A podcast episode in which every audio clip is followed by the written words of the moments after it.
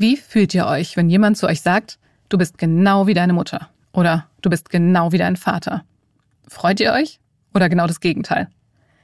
Wie diese Sätze bei euch ankommen, das weiß ich natürlich nicht. Aber weil dieser Satz so häufig fällt, will ich wissen, warum. Werden wir alle tatsächlich wie unsere Eltern? Kann das sein? Hat es vielleicht sogar biologische Gründe? All das will ich herausfinden und spreche deswegen in dieser Folge mit dem Facharzt für Psychiatrie und Psychotherapie, Professor Stefan Röpke. In der Rubrik beantworte ich eine Frage, die ich mir als Teetrinkerin tatsächlich schon sehr oft gestellt habe. Sind Teebeutel eigentlich nur die Reste-Rampe von wirklich gutem Tee? Mein Name ist Antonia Beckermann. Ich freue mich, dass ihr heute dabei seid. Aha. Zehn Minuten Alltagswissen. Ein Podcast von Welt. Gleiche Augenfarbe, gleiche Mundpartie. Wenn es um Optik geht, dann ist klar bewiesen, dass Ähnlichkeiten zu unseren Eltern etwas mit den Genen zu tun haben. Aber wie ist das mit Charaktereigenschaften oder irgendwelchen Eigenarten, die man so hat? Hat das auch etwas mit Genen zu tun? Wie wir unsere Kinder erziehen, wie wir Auto fahren, ob wir immer zu spät kommen oder, oder, oder. Ich würde raten, dass es bei fast allen von euch Dinge gibt, die ihr von euren Eltern übernommen habt, obwohl ihr euch immer vorgenommen hattet, es anders zu machen. Bei mir ist das auf jeden Fall so. Aber warum übernehmen wir Eigenschaften, die uns doch eigentlich immer gestört haben? Passiert das ganz automatisch? Die Antwort auf meine Fragen, die weiß gleich Professor Stefan Röpke. Er ist Facharzt für Psychiatrie und Psychotherapie an der Charité und ärztlicher Direktor bei den Oberberg-Kliniken Berlin-Brandenburg. Hallo, Herr Röpke, schön, dass Sie da sind. Hallo, schönen guten Tag. Herr Röpke, bei optischen Merkmalen, da ist ja ganz klar, dass es genetische Gründe dafür gibt, dass wir unseren Eltern irgendwie ähnlich sehen. Aber warum übernehmen wir auch Eigenschaften oder Verhaltensweisen? Naja, jetzt einfach könnte man sagen, was man von außen sieht, sozusagen, ist natürlich auch Ähnlichkeit im Gehirn zu erwarten. Ne? Ähm, also sprich, wir haben auch rein äh, von unserer Biologie eine große Ähnlichkeit mit unseren Eltern und deshalb auch äh, in unserem Gehirn. Also wir wissen, dass wir zum Beispiel Persönlichkeitsmerkmale, dass die eine gewisse Erblichkeit haben und dass wir dann Eigenschaften haben, mit denen kommen wir auf die Welt und äh, teilweise haben wir die dann auch von, unserem El von unseren Eltern bekommen. Und wie viel von den Eigenschaften ist jetzt wirklich genetisch, sag ich mal, und wie viel ist es einfach, weil wir es so lange erlebt haben oder vorgelebt bekommen haben? Ja, das ist schwierig auseinanderzuhalten. Ne? Da gibt es auch keine ganz guten Zahlen dazu, wie viele Prozente das jeweils sind. Also sind im Wesentlichen sind so drei Mechanismen. Ne? Das, das, das eine ist äh, einfach die Genetik, ne? unser genetischer Code, ähm, der ist für uns ja auch nicht veränderbar. Ne? Das ist sozusagen eine Sache, die wir von den Eltern mitbekommen haben. Ähm, das Zweite, was Sie angesprochen haben, ist einfach ähm, die Umwelt. Also das fängt ja auch schon an im Mutterleib. Ähm, wir wissen heute, dass Einflüsse da sind, wenn äh, die Mutter depressiv ist, dass das einen Einfluss auf, auf das Kind haben kann. und dann natürlich direkt nach der Geburt äh, die ganze Erziehung, auch das Rollenmodell, was uns unsere Eltern vorleben, ne, auch das Repertoire an, an Verhaltensmöglichkeiten, die wir uns vielleicht abschauen. wir wissen, dass so Bindungserfahrung wichtig ist, ne, wie sich die Mutter, der Vater so ähm, in frühen Jahren uns, äh, uns zuwenden oder wichtige Bezugspersonen. Und es gibt so diesen dritten Bereich, das ist die sogenannte Epigenetik.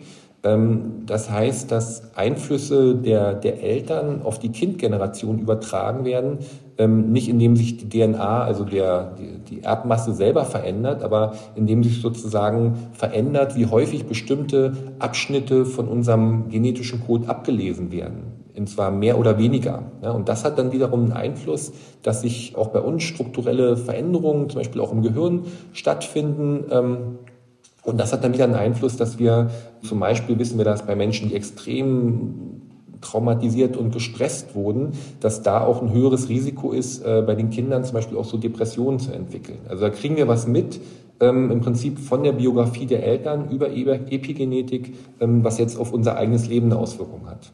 Abgesehen von dem, was so im Gehirn passiert, warum wollen wir uns eigentlich so häufig so klar von unseren Eltern abgrenzen? Also das eine ist, glaube ich, ein ganz äh, normaler Prozess, der ja oft so mit der Pubertät in Zusammenhang gebracht wird, wo es auch viel um Identitätsfindung geht. Also wir wollen ja nicht einfach eine Kopie unserer Eltern sein, ne, sondern wir wollen ja eine eigene Person sein. Und, und das ist ja was, was man im Wesentlichen so als Pubertät bezeichnet, die Herausbildung so unserer eigenen Persönlichkeit. Ähm, interessanterweise entdeckt man dann doch häufig, wenn man das dann so denkt, jetzt, jetzt hat man diese eigene Persönlichkeit, ähm, auf der einen Seite, wie viel Ähnlichkeit man dann doch hat ne, mit so Merkmalen, die man bei seinen Eltern kennt, oder genau das Gegenteil, wie sehr man doch vielleicht Dinge gemacht hat zur Abgrenzung von den Eltern. Also man wird sozusagen wieder eingeholt oft. Was können wir denn jetzt tun, damit wir, also zumindest in den Bereichen, in denen wir das nicht wollen, eben nicht wie unsere Eltern werden? Ja, das ist ja zum Glück, dass wir als Menschen ja immer die Möglichkeit haben, Entscheidungen zu treffen. Ne? Also ganz einfach gesagt, wenn eine Situation mir Angst hat, Angst macht, kann ich entweder in Anführungsstrichen weglaufen. Ne? Ich nehme an, das wäre das Verhalten der Eltern gewesen, also schwierige Situationen zu vermeiden, schwierige Themen zu vermeiden. Kann ich mich heute entscheiden, es anders zu machen und die Themen gerade anzusprechen, gerade auf jemanden zuzugehen, mich gerade Situationen zu stellen, die mir Angst machen. Also insofern haben wir schon immer auch eine Entscheidung über unser Verhalten. Auch wenn unsere Genetik uns prägt, dass wir halt meinetwegen eher impulsiv sind oder eher ängstlich sind, ähm, der Umgang damit, das, das ist unsere Wahl. Dieses Thema, ich möchte nicht so sein wie meine Eltern, führt ja häufig auch zu Konflikten in eben Eltern-Kind-Beziehungen. Was würden Sie da raten? Wie geht man da als Kind am besten mit seinen Eltern um, ohne die Eltern zu verletzen? Ja, es hängt halt davon immer ab, wie, wie schwerwiegend diese, diese Konflikte sind. Ne? Das ähm, natürlich als Psychotherapeut wäre natürlich immer der erste Schritt versuchen, Konflikte ähm, sich erstmal bewusst zu sein, worum geht es da eigentlich, ähm, mit dir im Kern anzusprechen, versuchen nach Lösungen äh, zu suchen, Kompromisse zu finden. Auf der anderen Seite gibt es sicher auch Dinge, wo man merkt, man ist da schon jahrelang gegen angerannt. Ähm, da bewegt sich nichts. Ne? Da ist sozusagen so eine, so eine Situation, die einfach nicht vor und nicht zurückgeht. Und dann ist ein Großteil auch einfach Akzeptanz. Ne? Also, dass die andere Person halt Themen hat, über die sie nicht reden möchte oder Verhaltensweisen, die sie nicht ändern möchte.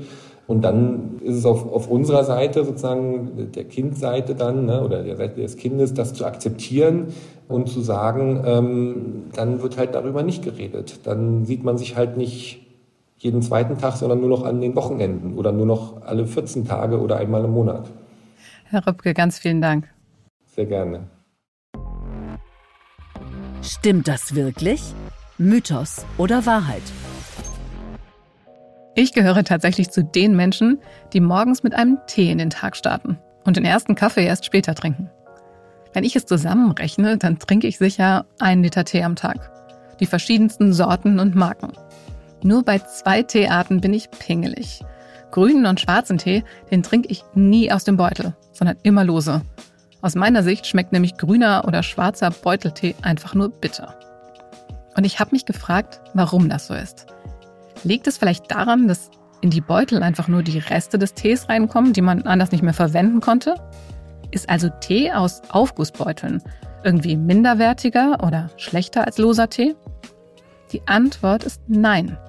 Die Qualität des Tees hängt in erster Linie von der Herstellung und nicht von der Herkunft oder der Form des Tees ab.